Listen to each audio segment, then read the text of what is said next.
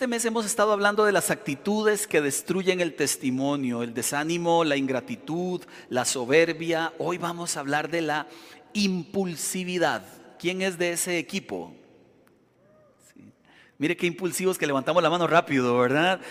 Yo también, yo también pertenezco a ese equipo y la pregunta que uno se hace es, ¿has actuado alguna vez tan rápido por impulso en el momento que ni siquiera pensó lo que hizo, lo que dijo?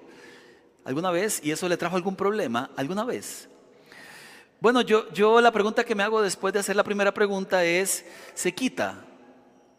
¿Se quita la impulsividad? O ya los que somos impulsivos ya estamos con la herencia eterna de, de no sanar esa cosa llamada impulsividad. ¿Es pecado? ¿No es pecado? ¿Hay alguna impulsividad que sea buena o toda es mala? ¿Se quita? ¿No se quita? ¿Se trabaja? ¿No se trabaja?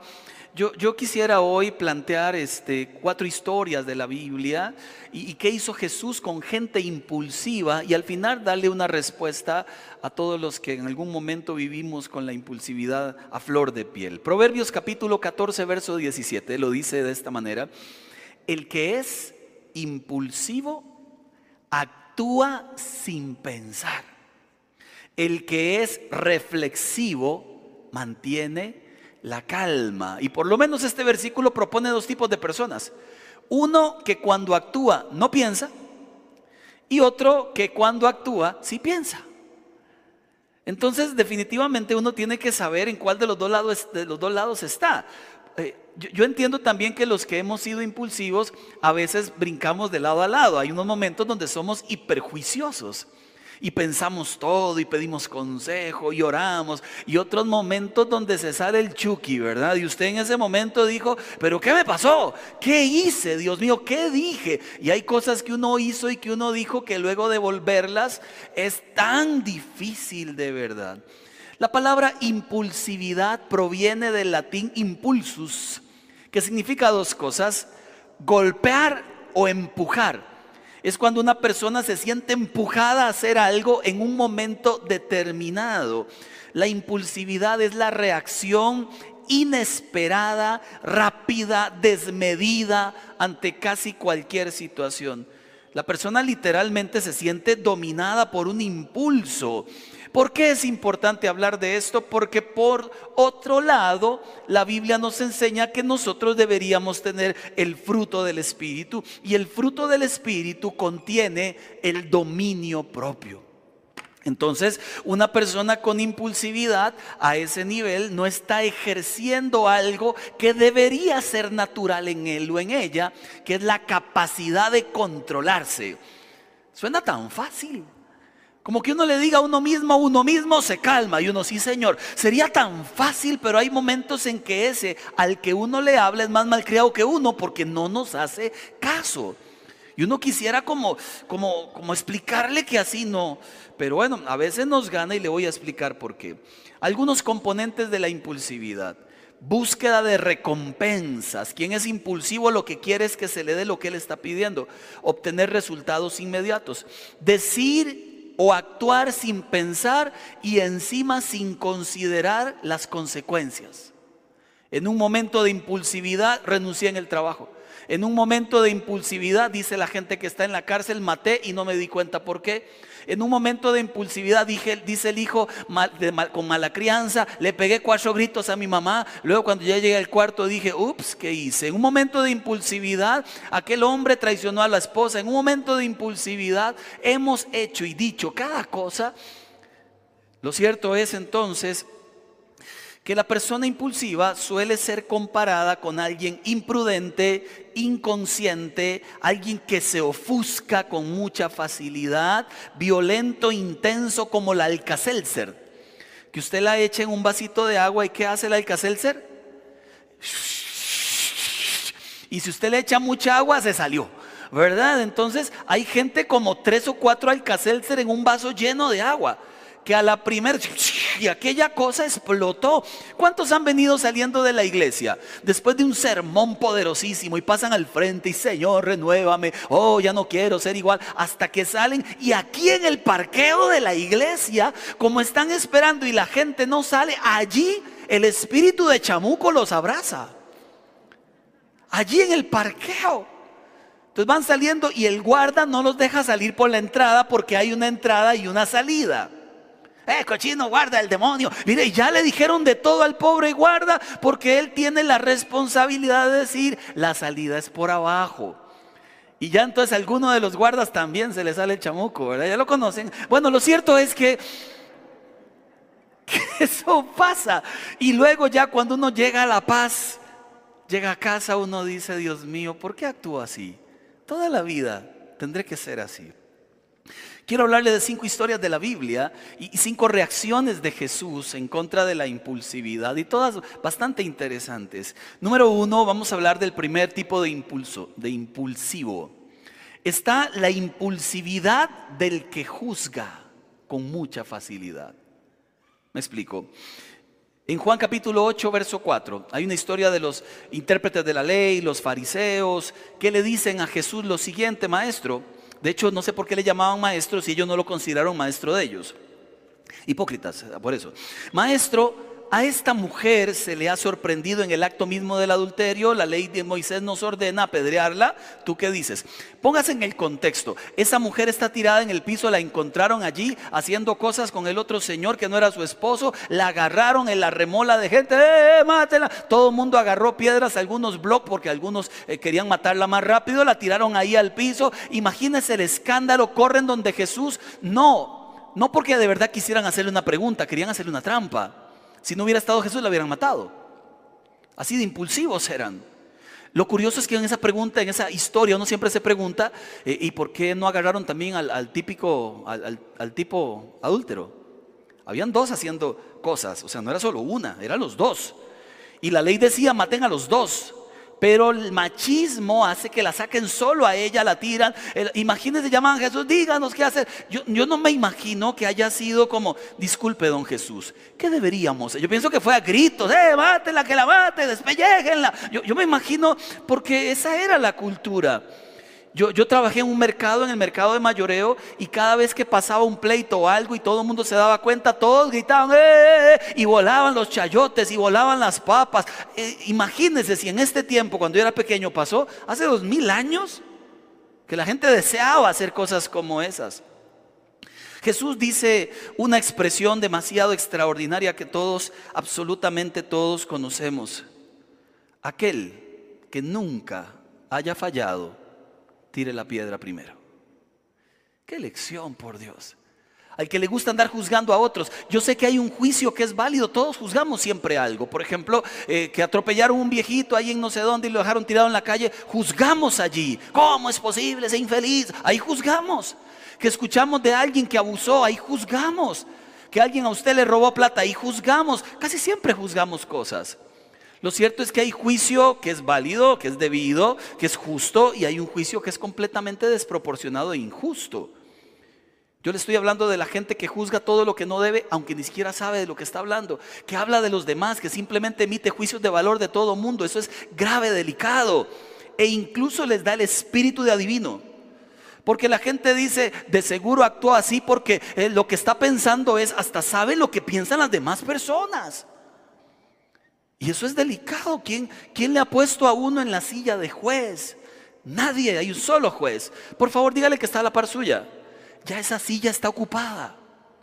Dígale, dígale, porfa, que no se le olvide. Y dígale otra hora, y no es usted, no es suya. La silla de juez está ocupada.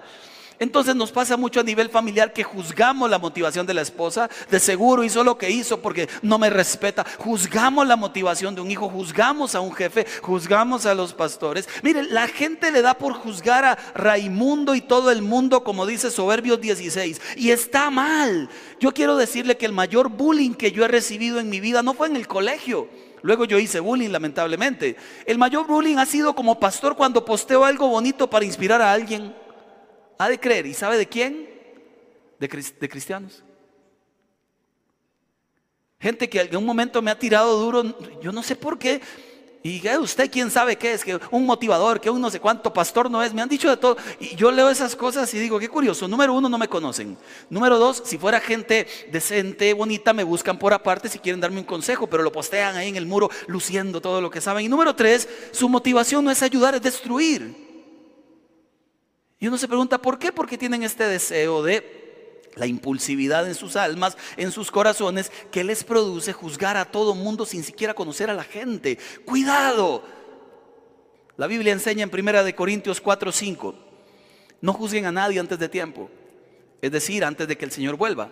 Él sacará a la luz nuestros secretos más oscuros y revelará nuestras intenciones más íntimas. Y allí en ese momento Él es el que va a dar a cada uno según lo que haya hecho. La solución de Jesús ante las piedras de todos, la van a matar a la pobre mujer, dice, un toque, despierten sus conciencias.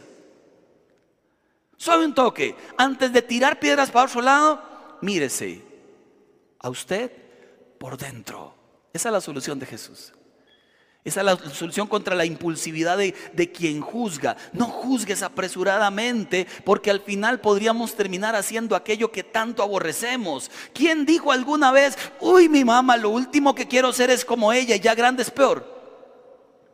¿Quién dijo alguna vez, cómo se enoja mi tata? Uy, no soporto eso. Y el día de mañana, cuando está casada y tiene hijos, le van a decir, usted es igualita a su tata, ¿verdad? Qué belleza. Yo creo que es uno de los peores castigos en la vida es que al final terminamos repitiendo aquello que tanto juzgamos. Porque juzgamos con facilidad. Y el impulsivo no mide y se olvida que a él no le ha tocado sentarse en la silla del único juez. Que le digo algo, al final nos llevaremos sorpresas. Hay gente que uno ha desacreditado como creyente y son más creyentes que los mismos creyentes. Y yo he visto en, las redes sociales gente cómo juzgan con nombres y apellidos a otras personas y yo digo, qué animados que son, porque de verdad que se plantean como si fueran Dios. Cuidémonos nosotros, el impulsivo no se mide en su lengua, el impulsivo se sienta en el trono de Dios cuando lo que deberíamos compartir es misericordia y gracia, más que juicio, todo el tiempo juicio. Cuidado, Número uno. Número dos. Vamos a ver quién, quién con esta. Digamos que la primera no es de todos nosotros. La segunda más o menos. La impulsividad de quien vive en carreras. ¿Quién pegó ahí? Eva, Eva pegó ahí. Lucas capítulo 10, verso 41. Hablemos de Marta. Marta Eva, hablemos de Marta. Marta tiene la particularidad de ser impulsiva al extremo, diría aquel programa. Y Lucas 10, 41 lo demuestra. Jesús le dice, mi apreciada Marta, otra versión dice, Marta, Marta, estás preocupada y tan inquieta con todos los detalles. ¿Quién se casó alguna vez y fue un trauma preparar la boda? Cuando debería ser una bendición preparar la boda, ¿verdad? Debería ser una bendición. Pero estaba tan angustiada con los detalles y que las flores y que el coso azul, porque siempre tienen que llevar un coso azul, no sé para qué, y lo prestado. Y si llega mi abuela y mi tío que está bravo y llegará el cantante, ay, el local, lo pasaron una hora después. Y al final lo que era importante lo pierden de vista. ¿Qué era lo importante? Casarse. Marta era la anfitriona de la casa. Claramente en aquel momento el asunto de la hospitalidad era impresionantemente bueno y Jesús no le está cuestionando que ella estuviera a cargo de las cosas. Lo que Jesús le cuestiona a ella son dos palabras, preocupación y angustia. Alguien que se agita, que se inquieta, que se turba, que se ofusca por cualquier cosa. Al final ella quiere que todo el mundo vea las cosas como ella las ve. Ella quiere que todos comprendan lo que ella comprende. Ella quiere que todos actúen el tiempo en que ella actuaría. Ella quiere que se resuelva ya, deben hacerlo ya, la reunión ya, hablar ya, que no se dan cuenta y está proyectando una personalidad. Quiere que todos tengan su personalidad. Además transmite angustia en tiempos de paz. ¿Está toda la familia en casa, en paz? Ahí tejiendo la señora el chico jugando play, la otra estudiando y llegó el impulsivo. Y, de verdad viene así, viene en modo impulsivo, ¿verdad? Y, usted dice, Señor, quítenle las pilas, Padre, quítenle las pilas, Señor, que se le gasten esas pilas porque ya llegó, ya llegó, Padre del cielo. Sácalo, Señor, de aquí, sácalo. Porque llega un momento en la vida donde, donde ya no es bendición. Yo, le cuento que soy impulsivo y que necesito en mi vida pues golpear mucho esto de mi vida, pero alguna vez Jackie me dijo algo muy feo y creo que me lo merecía, aunque nadie se merece eso, pero yo creo que yo me lo merecía. Porque yo llegué a la casa, no había entrado a casa, tenía una semana de estar fuera del país y apenas llego veo la luz de, todas las luces encendidas, como le he contado, que aquí le gusta mucho eh, la casa estilo árbol de Navidad. Entonces toda la casa encendida. Yo no me he bajado del, del, taxi de estos naranjas que me traen del aeropuerto cuando digo, Jackie, hola. Y digo yo, y esa luz, esa fue mi saludo. Hola. Y esa luz. Entonces e-, ella venía tan emocionada que fue como un baldazo. Inmediatamente, inmediatamente comienza a abrir el portón. Abra lo quedito que se le va a quebrar la llave. Ay, es que tiene que abrirlo como yo lo abro. Despacio. Porque si se quiebra, ¿quién es el que va a traer el cerrajero? Soy yo. ¿Quién tiene que pagarlo? Yo. Y me quedo afuera toda la noche. Todo eso se inventa uno en la cabeza. Entonces la tercera pregunta es, ¿tiene hambre? Pero ya me la pregunta como diciendo, este viene mal, o sea, este compa viene mal. Entonces ya la respuesta también odiosa, ¿verdad? Ni se la digo. Cuando entré, se vuelve y entrando a la casa dice, ya llegó. Qué feo, qué feo Mateo, qué feo de verdad, es feo, porque al final se distrae uno de lo que es verdaderamente importante. Y esa fue la lección que le da Jesús a la mujer que vive en carreras, al hombre que vive en carreras, ya no sonríe, ya no disfruta, ya no brillan tus ojos, ya no duermes bien, posiblemente poco, posiblemente nada, ya comes y te lo comes todo en carreras y ya ni siquiera disfrutas masticar, es que te metes todo el pedazo de comida en la boca, se lo engulle así estilo serpiente con un ratón luego el poco de agua y ahí va todo el bolo alimenticio para abajo en una sola pelota. Se llama impulsividad. Hay momentos donde hay que pegar un frenazo en la vida. Y Jesús se lo pegó a Marta y le dijo, Marta, por ahí no es. De estar regañando a tus hijos, te estás olvidando de disfrutar a tus hijos. Por ahí no es de estar disfrutando la carrera universitaria, vas tan en carrera que ya aquello no es una carrera, aquello se convirtió en una maratón, en una carrera de 100 metros planos y ya no se disfruta. Estás sirviendo a Dios, pero tan angustiado que al final ya no disfrutas el servicio. Lo cierto es que la impulsividad termina destruyendo hasta las mejores intenciones. A mí me gusta mucho lo que hizo Tiago hace como un año y medio atrás que se lo contaba. Tiago dijo un día en medio de la familia, tengo una idea, ¿por qué no hacemos viernes de familia? Viernes de familia, entonces, ay, qué bonito. ¿Y por qué? Y dijo la respuesta que no queremos escuchar. Para ver si algún día en la noche pasamos todos juntos. No es que no pasemos juntos, es que pasamos todos juntos, pero haciendo todas cosas diferentes. Entonces, yo estoy en casa todo el tiempo, pero haciendo prédicas. Jackie está en casa todo el tiempo atendiendo consejerías. Fío está en casa todo el tiempo estudiando ahí en la universidad. Y Tiago buscando qué hace. Entonces le ocurrió una genial idea. Aquí los amarro a todos por lo menos los viernes. Y desde hace un año y resto para acá, todos los viernes. Desde las 6 de la tarde y hasta las 11, 12 de la noche, yo trato de no predicar los viernes ahora por ahí. Ayer fui, después de ahí todos los demás no voy. Y, y trato al máximo de estar siempre. Ayer nos puso a ver la película que se llama eh, hoy sí, o sí, ¿no la ha visto? Embarcada de película. ¿Por qué embarcada? Porque los papás hay un día en que tienen que decirle a los hijos, un día a la semana, un día al mes, todo lo que quieran sí. Y Tiago nos volvía a ver, ustedes son los papás, no, que, bueno si algún día fueran los papás, sí, no haga, no vaya, cuidado, no, no toque eso, Tiago, bájese de ahí, Tiago, deja de estar viendo tanto tele, eh, son los papás, no. Y hay un momento en la vida donde qué lindo es disfrutar la vida y no ser tan demasiado lleno de reglas. Iba a decir regludo, pero suena raro. Que, no seamos tan demasiado llenos de reglas, por Dios.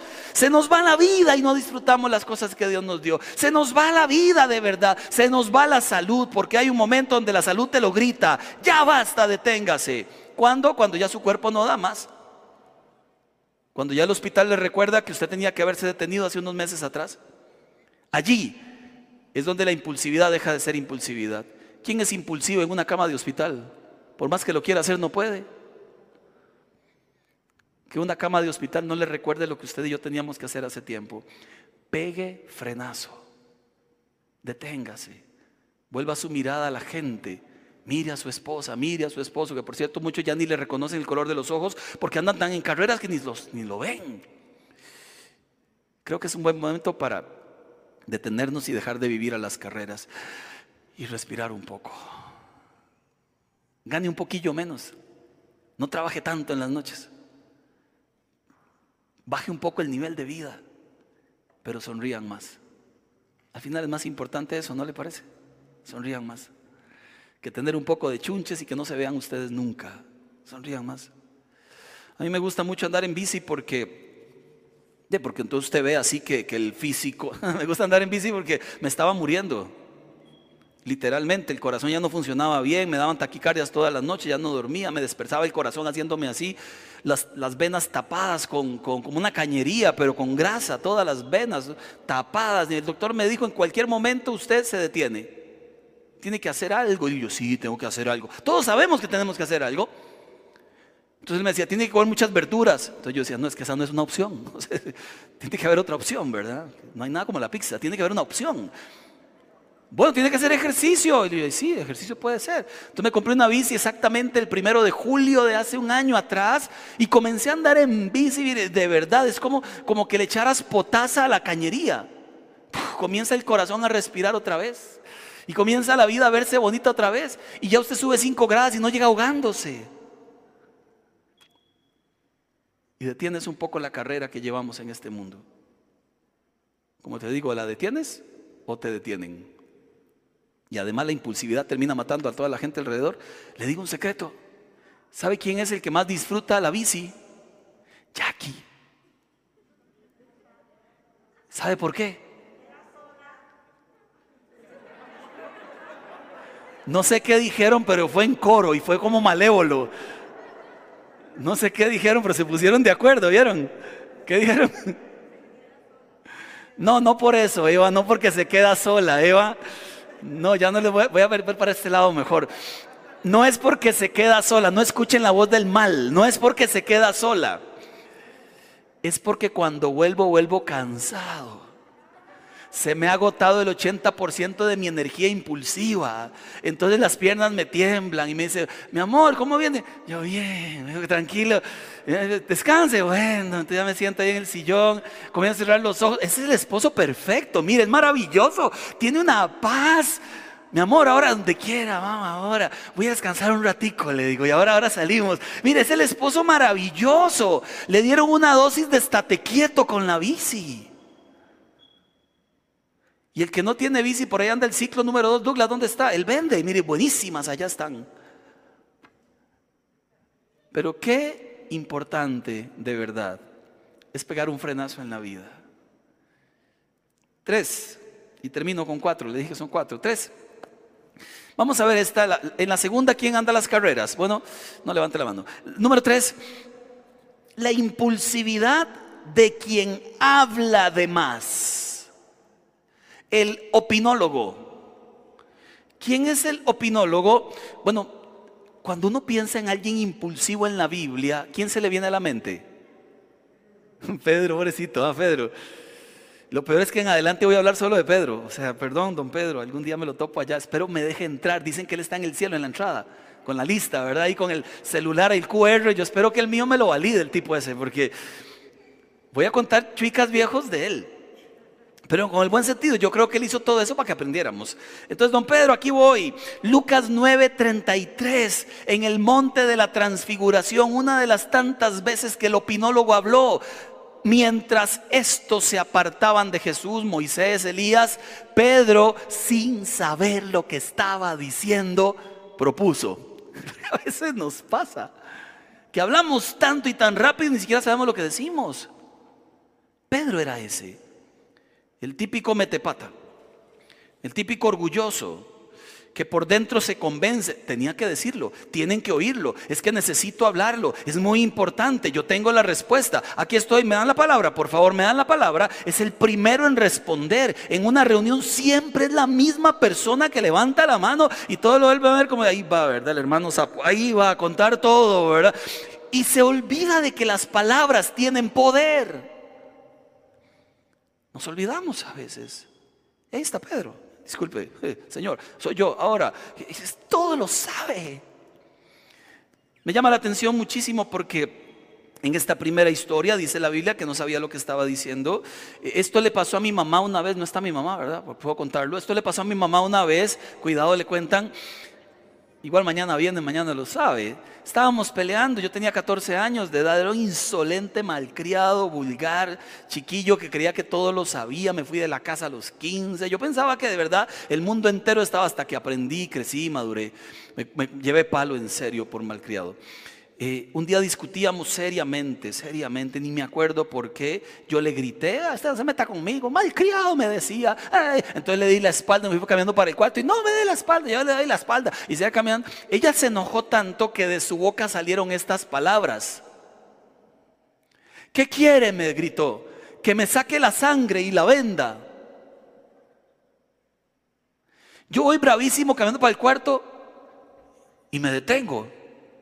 Y me pregunto, ¿y eso qué tiene que ver con lo que estamos peleando? Esa es la pregunta que me hago. Que me saque la sangre y la venda. No estábamos hablando de plata, ni le estaba pidiendo nada, solo peleábamos. Entonces me olvidé y le digo, mamá, está bravísima viéndome. Y le digo, perdón, pero ¿qué tiene que ver eso que me dijo con lo que estábamos hablando? Ella me dice, no sé. Ella soltó la risa y yo también. Y ahí nos contentamos. O sea, cuando usted esté peleando, no sepan, dígale eso y verá que hace gracia. Oiga, es que no tiene sentido. Hay un momento en la vida donde uno se enoja tanto que lo primero que se le amarra y juega, suelta. Gracias a Dios dijo eso en otras cosas, porque hay gente que es grosera, inmoral cuando habla, ofende, denigra, destruye, compara. Eso es peor. Rápidos para hablar y luego, ¿quién devuelve ese montón de palabras? Lo cierto es que este amigo Pedro tuvo dos facetas también. No, le voy a decir que todo lo que hizo lo hizo mal, porque hubo un momento en la vida donde hay que entender que la impulsividad es buena, cuando viene del espíritu, cuando viene ese impulso del espíritu. Por ejemplo, a usted le gusta una muchacha y usted la ve y viene ese impulso y eh, claramente la impulsividad te sirve para echarle el cuento, ¿verdad? No es telepáticamente, ay Señor, que me vuelva a ver, que me vuelva. Usted le habla y le dice, cuando hay un trabajo, usted igual, hay un impulso que te dice, diga cómo es usted cuando trabaja. Entonces, hay impulsos buenos, sanos. Aquí está Pedro allá en el libro de Mateo capítulo 16, 13. Jesús pregunta, ¿quién dice la gente que soy yo el Hijo del Hombre? ¿Ustedes quiénes dicen que soy yo? Mateo 16, 16, Pedro brinca, tú eres el Cristo, el Hijo del Dios viviente, afirmó Pedro. Y Jesús lo reconoce, Pedro. Wow, ese momento de impulso del Espíritu logró que Jesús lo reconociera delante de todos. Hay una impulsividad que es productiva, que es funcional, que es sana. Y que todos deberíamos tener un poquito de eso. Estaba predicando en una iglesia en Alajuelita hace muchos años atrás. E, era un evento de seis, siete iglesias juntas. Yo era el cantante. Imagínense que no tenían quien cantara, pero yo cantaba ahí cuando eso. Yo no predicaba, cantaba. Le canto para que vean. Porfa. Nunca me dan bola aquí en esta iglesia. Tengo que ir a cantar a otras. Tampoco me invitan en otras para cantar. Pero en ese evento sí siete iglesias juntas en un gran auditorio y termino yo de ministrar, entonces están los siete pastores allá al final hablando todos y toda la gente cantando y yo digo, bueno, aplauso al Señor, ahora sí, el invitado de Panamá que pase adelante a predicar y el invitado ni había llegado a San José. Los siete pastores me dicen, no vino, pero ninguno de ellos traía ningún mensaje preparado tampoco. Entonces me dicen, predique usted, predique usted, el que canta. Yo miro la Biblia, miro la gente y digo, Señor, ahí viene el impulso del Espíritu. Hay momentos de Dios que son de Dios. Y yo dije, yo no voy a bajarme de aquí, ya me toca. Entonces había un sermón que había preparado en mi cabeza, comencé a buscarlo y le dije, hermanos, aplauda, aleluya, oremos. Entonces los puse a orar un ratico más, ¿verdad? Mientras buscaba, ya lo encuentro y, comienzo a predicar. Ha sido una de las mejores prédicas que he dado. Fue tan buena que casi yo me bajo y paso yo mismo al frente en el llamado. Así de buena. Jejetón, oiga. Pero sí le digo que, fue extraordinaria la gracia de Dios porque hay impulsos que vienen del Espíritu y que es necesario aprovecharlos. Solo que hay otros que no vienen del Espíritu y es necesario cambiarlos. Faceta 2 de Pedro, Mateo 16, 21. Desde entonces comenzó Jesús a advertirles a los discípulos que él tenía que ir a Jerusalén, que iba a sufrir a manos de los ancianos, de los jefes, de los maestros de la ley, que iban lo iban a matar, que al tercer día iba a resucitar. Cuando Pedro escucha todo eso, ahí viene el impulsivo de Pedro. Ahora es el consejero personal de Jesús. Después de que lo que dijo, ahora él se sintió doña toda, el papá de los tomates, la última bebida gaseosa del desierto. El tipo se creyó de verdad lo mejor, como si él fuera saprisa, así lo mejor se creyó. Puede ser que Pedro le haya pasado eso. Y se lleva aparte a Jesús. Qué justicia. Disculpe Jesús, venga acá. Casi me parece verlo, la arrogancia. Venga acá lejos de aquellos que no van a entender nuestra conversación. Ven acá. Se lo lleva aparte y le dice, vean, yo le voy a explicar algo. Y dice la Biblia que comenzó a reprenderlo Pedro a Jesús. Porque eso le pasa al impulsivo. Se da las ínfulas de creer que Él es el que aquí tiene el derecho de. Que nunca te pase eso que usted acaba de decir, jamás. ¿Cómo se le ocurre? No vaya. lindo bombetón. Porque Jesús le dijo, apártate de delante de mí, Satanás. Estás pensando solo en las cosas de esta tierra. Me estás haciendo tropezar. Si yo le hiciera caso a usted, la, la humanidad no es salva. Quítese de ahí. Eso no lo dijo. Eso le hubiera dicho yo, quítate de ahí, caramba. Porque a veces la impulsividad es para bien y tantas otras en el mismo capítulo, nos ha salido tan mal. La solución de Jesús a la impulsividad de Pedro, Mateo 26, 34, te aseguro, le dice Jesús, esta misma noche, Pedro, usted que habla tanto de que no me va a negar, hay un gallo, hay un gallo. Yo mandé a traer un gallo solo para recordarle a usted que en la vida es mejor a veces callar. Para el impulsivo, para la impulsiva, le doy, le doy un secreto cuando usted quiera actuar en el momento y decir lo que se le vino a la cabeza, haga el principio del día después. ¿Cuál es el principio del día después? Cállese. No diga nada hoy. Espérese hasta el día después. Vaya a casa, ore, Señor, se me queman los labios por hablar. Tú sabes que quiero decir esto y esto y esto y esto, pero tranquilifor, voy a sacar un lapicero, voy a escribir qué cosas podría yo decir mañana, voy a orar y si todavía mañana tengo esto en la cabeza, mañana lo hago. Igual el impulsivo que anda en compras, en compras y compras y compras y gasta y gasta y gasta, mire, haga la prueba de, del mes siguiente. Ya ahí no es del día siguiente. Si usted quiere algo, no lo compre. Espérese un mes. Y en ese mes ore. Si usted es impulsivo. Ahora no es que usted quiere comida y no la compre un mes, está muriéndose de hambre. estamos hablando de, de, las cosas que gastamos por gastar. Si usted quiere algo, no lo compre. El impulsivo suele comprarlo, se le mete en la cabeza y hasta que no lo tenga no descansa. Se mete en campaña y mete en campaña a toda la familia porque aquello urge, lo ocupamos. Luego se enreda, luego se le están comiendo las deudas y los intereses. Entonces el impulsivo, tranquilo. Si a usted le gusta a alguien, espérese seis meses. Ahí vamos subiendo, ¿verdad? Seis meses. Conozca a la persona, no la bese. Ahora está de moda. Primero lo beso, luego me acuesto a ver si, si andamos. Qué cosa rara este mundo. Qué irrespeto se tiene la gente a sí misma. Conozca a la gente en paz. Yo siempre les sugiero a los chiquillos que andan ahí y, a los grandecillos que andan ahí solos y, que, y, ¿qué hago? Es que me gusta tal, ¿la conocen? No, conózcala, brother. Conózcala, Johan, tranquilo, brother. O sea, conózcanla. No corran. No, no, ese es el consejo, digamos, el ejemplo. Tranquilo. Hay paz. Vaya despacio, llévela a comer. Tal vez ahí hablando usted dice, uy, no tiene ni, conversación para hablar. Ah, no, primero se hacen novios y después descubren que no, que no le gusta.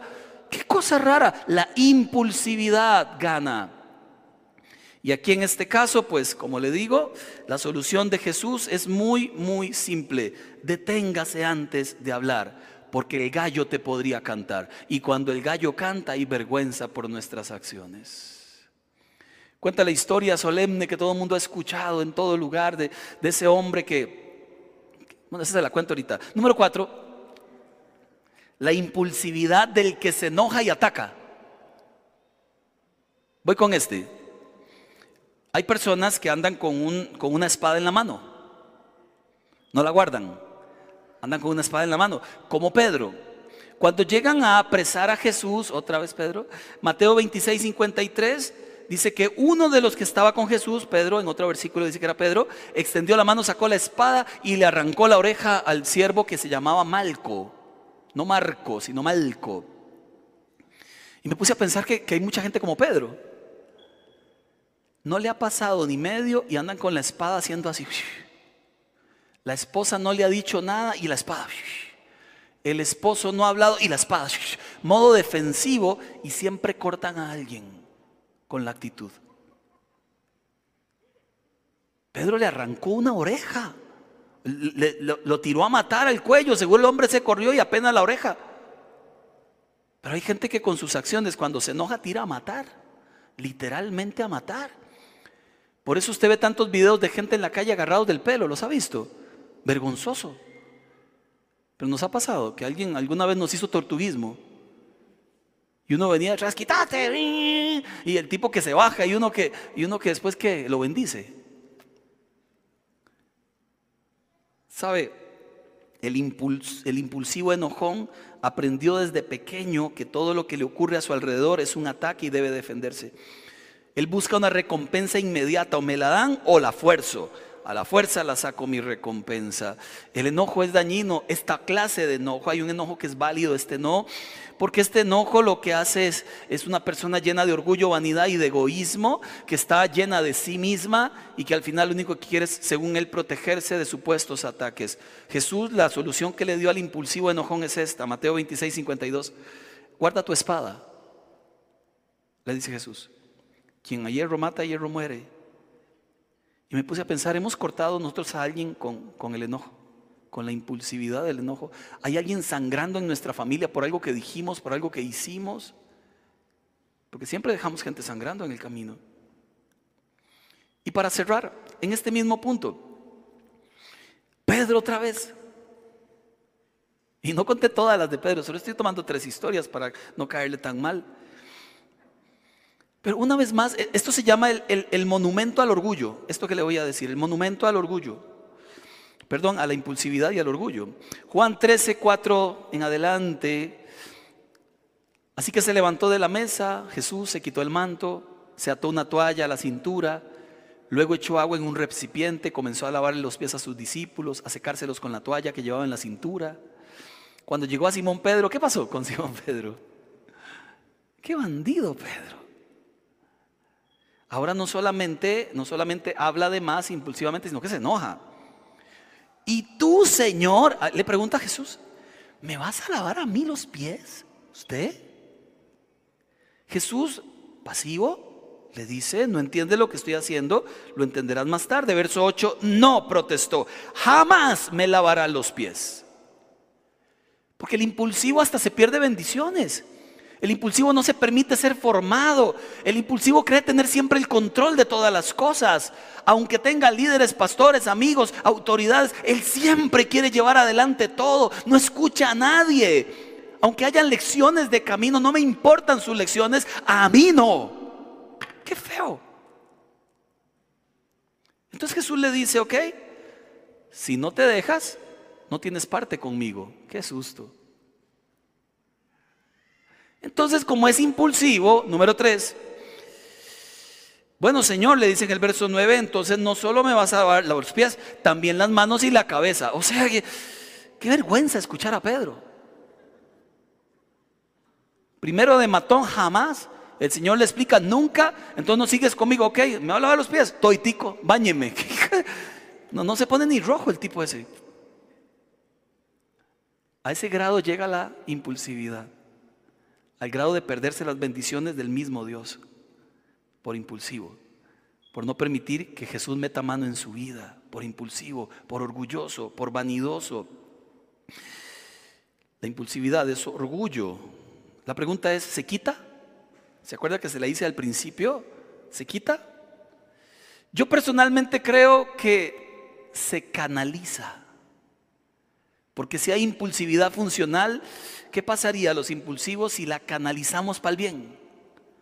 ¿Saben quién es Pedro? El mismo que cuando predicó se convirtieron tres mil. Y desafió a todo mundo. ¿Saben quién es Pedro? el que cuando iba al templo de la hermosa iba con Juan, mira aquel paralítico allí en la, en la puerta de la hermosa y dice, no tengo plata, no tengo oro, lo que tengo te doy, el impulso del Espíritu, levántate y anda. Ese es Pedro. ¿Sabes quién es Pedro? El que está en la cárcel, tranquilo, a pesar de que no tenía por qué estar en la cárcel, lo metieron injustamente y un ángel del cielo se le apareció, abrió los candados, tumbó todo. Pedro, sal de aquí. Ese es Pedro, el impulsivo. La misma impulsividad ahora canalizada para el bien. Yo creo que podríamos canalizarla para el bien. Impulsividad para predicar, impulsividad para ayudar al prójimo, impulsividad para pedir perdón, esa es buena, impulsividad para correr a quedarnos callados, impulsividad para no enojarnos, voy a tomar el control de aquello que me dominaba, impulsividad pero ahora para no juzgar, impulsividad para pensar antes de hablar. Creo que esa es la buena. Cuando somos capaces de, ser equilibrados, cuando somos capaces de, de encauzar la impulsividad hacia nuevos puertos diferentes. Tiago tiene por costumbre escribir cartillas. A veces le escribe a la mamá, a veces a Fío antes me escribía unas muy lindas que decían, papi, tú eres el mejor papá del mundo y es especial y te amo y qué sé yo. Hace un mes, mes y medio, me escribió una que no me gustó. Porque las que me escribe siempre son bonitas. Pero esa que me escribió no me hizo gracia. Porque me porque no me hizo gracia. Y la carta decía, hola papi, te amo mucho, eres el mejor del mundo y muchas gracias por tus regaños, que siempre son para mi bien, me escribió. Esa es una hablada de Jackie mía con él. Y no se enoje cuando lo regaño, que es para su bien. ¿A usted no le dijeron eso pequeño? Una cosa es alguna vez corregirlo, formarlo, regañarlo. Otra cosa es siempre. Y la carta de Tiago que me escribió me decía, gracias porque siempre me regañas para mi bien. Eso no es algo bonito de leer. Yo no me sentí bonito. Entonces ya me la da, él se queda esperando que yo le diga, qué linda carta. Entonces tengo ganas de regañarlo. Y le digo, mi amor, ¿por qué se escribió eso? Sí, me dice, porque usted me ha dicho que cuando me regañes para mi bien yo quería agradecerle. Entonces me metí al cuarto de él, oré con él, le dije, mi amor, perdón, perdón.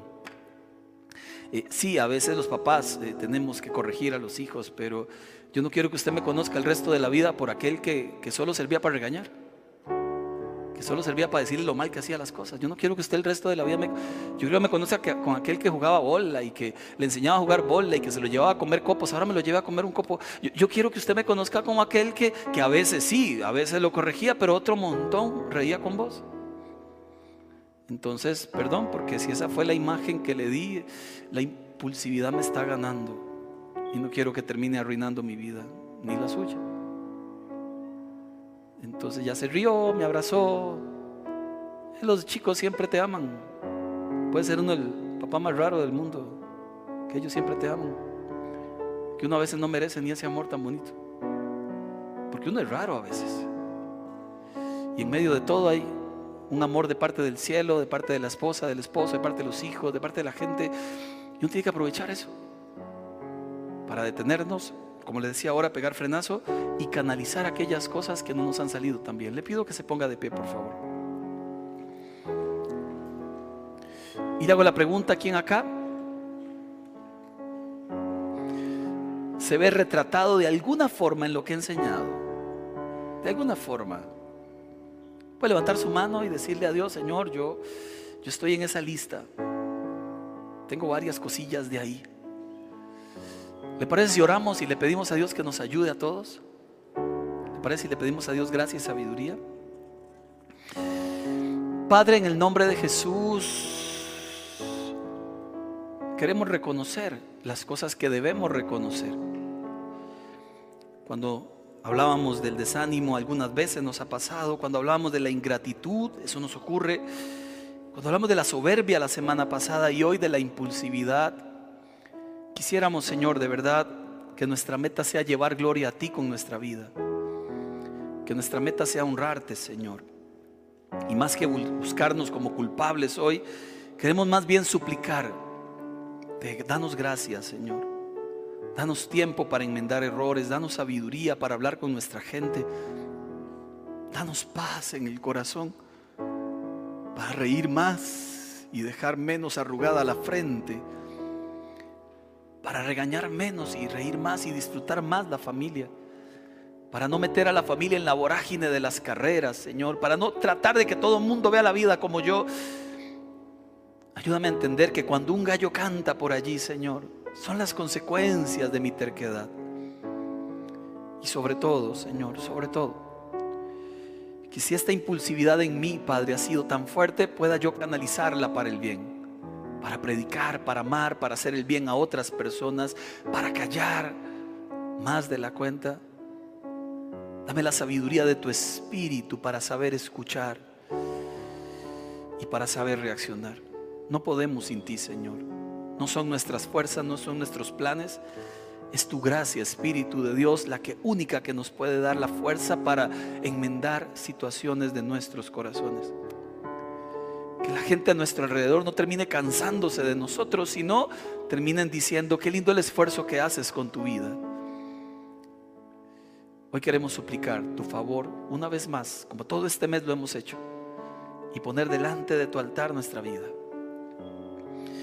Gracias, Padre, por el perdón, por la oportunidad que nos das de mejorar cada día y por tu misericordia. En el nombre de nuestro Señor Jesús. Amén. Y amén. Amados, Dios les bendiga.